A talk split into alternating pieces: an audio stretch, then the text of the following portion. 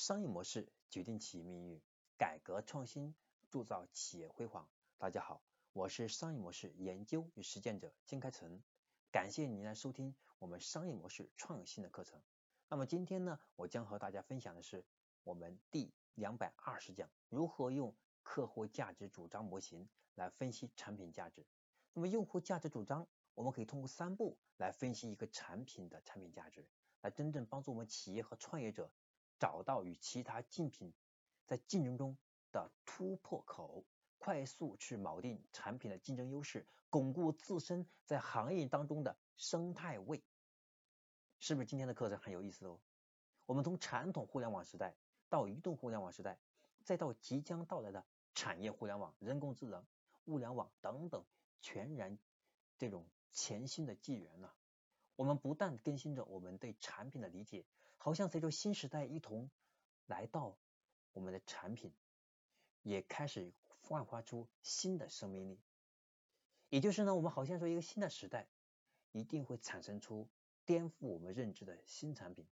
来完成互联网产业对传统产品的超越，对吧？好，那如何真正做到用价值主张三通过价值主张来三步去分析我们产品的价值呢？第一步，我们看我们的产品全价值分析产品价值的第一步，就列出产品能够给我们的目标用户提供的所有价值点。我们要根据我们用户画像去构建我们给用户能够创造什么样的价值，列一个清单出来。我们产品经理，我们的真正在研发的时候，我们需要全方位的理解目标用户的需求和自己的产品功能之间的密切关系。以及整个行业当中的其他的竞品能够提供的产品价值，这是我们做产品开发的时候分析的第一步，也就是最重要的一步。这关系到之后分析的走向。那么价值主张画布它是由两个部分构成，一部分是产品的价值主张，另外一个是客户资料，可以理解为用户画像。那么客户资料就包括我们用户画像和提取出用户的痛点和爽点。如果我们的产品有多类目标用户的话呢，那这个时候我们每类我们目标客户都是要做好我们相应的画像，并且分别列好痛点和爽点。我们价值主张它包含的是产品的定位和对爽点和痛点的功能描述和功能的需求的开发开发点。只有能够和用户的痛点爽点一一对应的产品功能，才算是产品价值啊。这第一步，第二步是优势，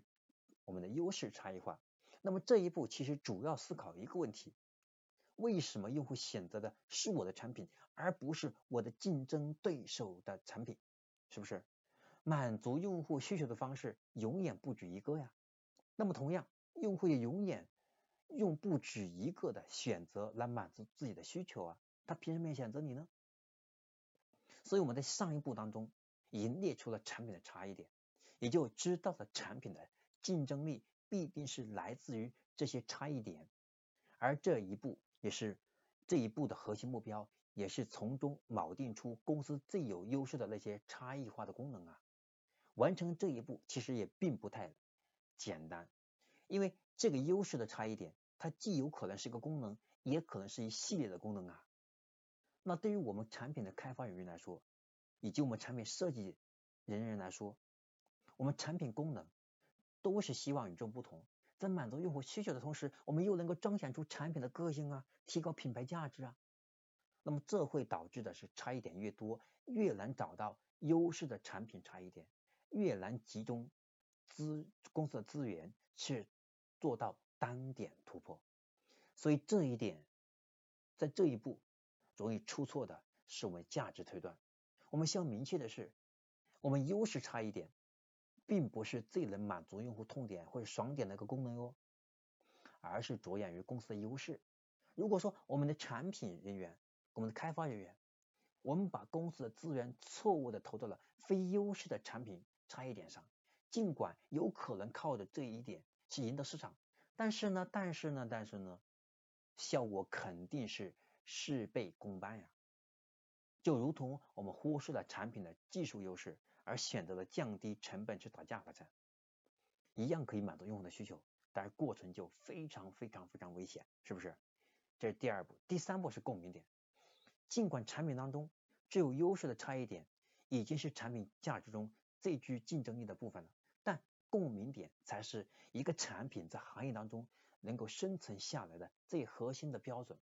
也是能够满足用户痛点或者是爽点的一到两个功能啊。那么这个共这个共共鸣点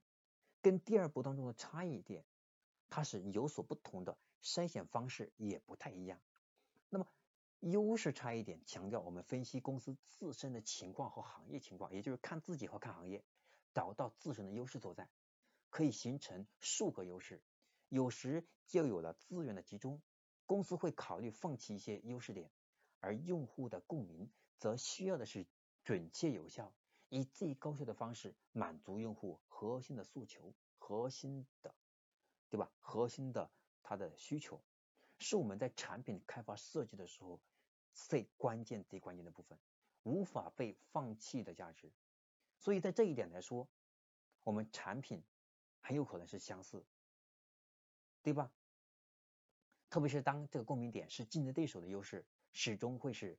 我们要产生。竞争的激烈的一个点，所以我们要是在共鸣点上要进行深度去挖掘，共鸣点一定是引发情感的，引发情感的高度一致，产生某一行为，有快速的感感受到我们的价值点，所以共鸣点和我们的这个优势差异它是两件事儿，最终我们就能。通过找到准确的共鸣点，我们才能够把我们真正的想法，把我们客户价值主张最终真正的落实到位。商业模式决定企业命运，改革创新铸造企业辉煌。我是商业模式研究与实践者江开成，感谢您收听我们今天的课程。那么今天的课程到这里就结束了，我把今天的课程内容给大家做一个总结吧。我们今天主要讲的是如何用客户价值主张模型来分析产品价值，主要就三个步骤。第一个步骤是产品的全价值，第二个是优势差异点，第三个是打造共鸣点。这是我们这一讲的核心内容。感谢您的收听，希望你能够把我们今天的课程分享到你的微信朋友圈、微信群，让你更多的朋友和你一起共同成长哦。好，今天的课程到这里就结束了。下一讲是第两百一十一讲，我将和大家分享的是秒懂品牌建设的本质。这一讲将和大家分享如何快速的抓住用户的心理，让你的品牌在用户心里面形成强记忆。到底如何去做呢？这是我们下一讲的内容。我们下一讲再见。